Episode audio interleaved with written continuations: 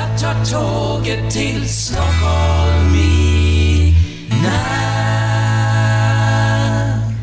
Hola, ¿qué tal? Soy Dani y esto es Haciendo el Sueco. Hoy, pues hoy voy a hablar de un tema que hace tiempo que lo voy, lo voy atrasando, lo voy atrasando, pero bueno, hoy he dicho, lo voy, me voy a informar, me voy a informar bien y lo voy a hacer. Hoy hablaré de la electricidad en Suecia, lo que pagamos, etcétera, etcétera, y los contratos, un poquito así. Va a ser un poco, bueno, no, no, no es muy, no va a ser muy farragoso, eh, lo prometo, porque aquí está todo un poquito más claro, pero que va a ser entretenido y va a estar bastante bien. Antes de todo, antes de empezar a hablar del tema de hoy, eh, dar las gracias a Rosa María por el correo electrónico que me envió ayer. Muchísimas gracias, te mando un fuerte abrazo. Gracias por los ánimos, gracias por, por, eh, por escuchar el podcast, gracias por el mail. Muchísimas, muchísimas gracias.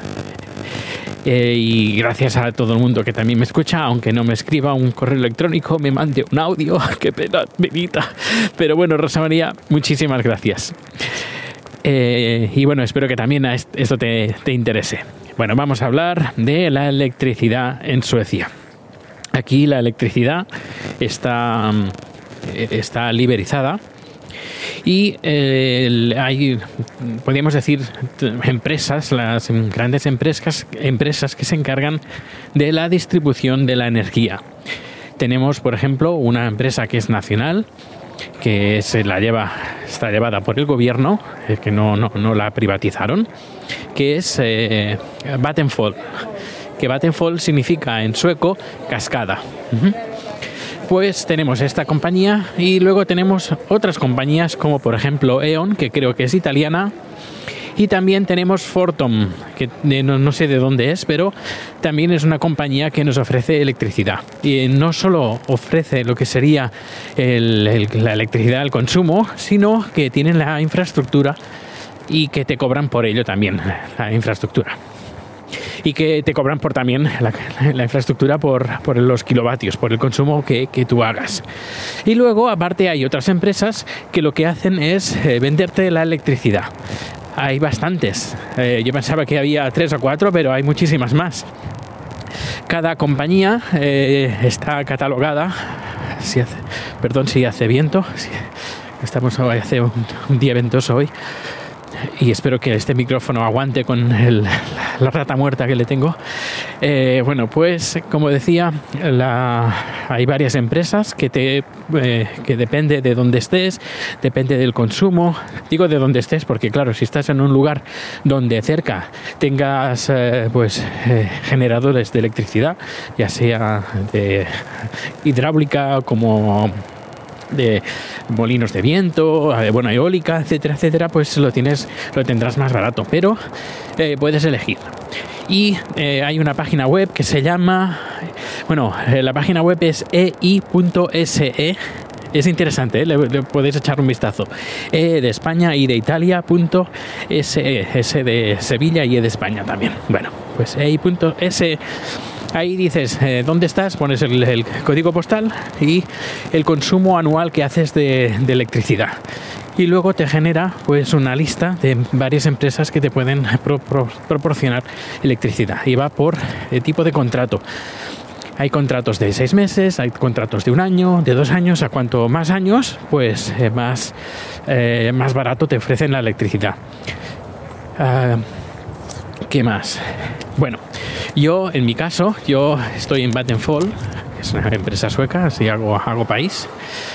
Y, y luego aparte estoy en una compañía que es la que me proporciona eh, internet, digo, la electricidad. Que por cierto que estoy muy enfadado con ellos, aunque me lo han solucionado, pero vamos a ver qué, qué tal sale. Que se llama Sveriges Energy, que sería energía sueca. También es una compañía sueca. Uy, y un perro delante. Eh, pues, eh, pues nada, que estoy un poco enfadado con ellos porque hoy que me he estado informando de qué es lo que estoy pagando, etcétera, pues me he fijado que me estaban pagando, me estaban haciendo pagar pues más de lo que yo me pensaba. Y claro, digo, ostras, y hace meses que digo, "Mm, estoy pagando bastante más de lo que pagaba antes, a ver qué pasa aquí. Así que los he llamado y este se ve que estaba pagando una especie como de seguro, no sé, una, historia muy rara. He dicho, quítame eso y solo quiero pagar el consumo. Y ahora estoy en la parada de metro, espera que se abran las puertas.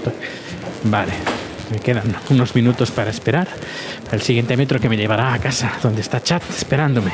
Chat y rico. Bueno, pues el, Aquí tengo la, chuleta porque he tenido que he cogido apuntes. Pues eh, Energy es la que me por- proporciona la electricidad, el que yo pago el consumo.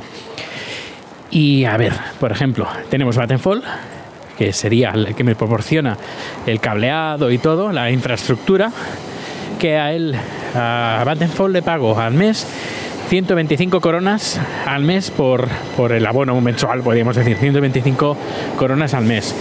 Luego, el transporte, pago 0,27 coronas por kilovatio, hora, el impuesto 0,33 coronas kilovatio hora. Y luego en Sveriges Energy pago 0,42 coronas el 0,42 coronas kilovatio hora el del consumo. Y luego aparte pago un abono mensual que son 28 coronas al mes. En total, eh, por consumo por kilovatio hora, tanto consumo como impuestos, es decir, todo lo que se factura a través de kilovatio hora, pago 1,02 coronas. Sería como 10 céntimos de euro al mes, ay, al mes, eh, por kilovatio hora. Y luego, eh, como fijo al mes, serían 125 más 28, pues serían 152, 53, perdón. 153 y esto es lo que eh, lo que pago. Y ya está no se paga nada más no se pagan ni potencias no se pagan ni alquileres de equipo nada absolutamente nada más. Esto y punto eh, ¿Y qué más? Eh, bueno, también las compañías en las páginas web puedes ver de dónde sacan la energía, si eólica, eh, y puedes también delimitar eh, en las ofertas que hacen eh, de dónde quieres coger energía. Yo quiero coger energía solo de la eólica, pues también lo puedes, eh, al menos por lo que me han contado en Sveriges Energy, se puede hacer. Pero bueno, yo he dicho, ponme la tarifa más barata, me da igual. A ver, aquí el carbón, que sería lo, lo- más perjudicial, perjudicial, perdón, eh, creo que no, creo que no, que no hay. Eh, estuve, hay una página web que se puede visitar donde eh, en tiempo real te dice, ahora no recuerdo, pero es muy interesante, la puedes, le puedes echar un vistazo.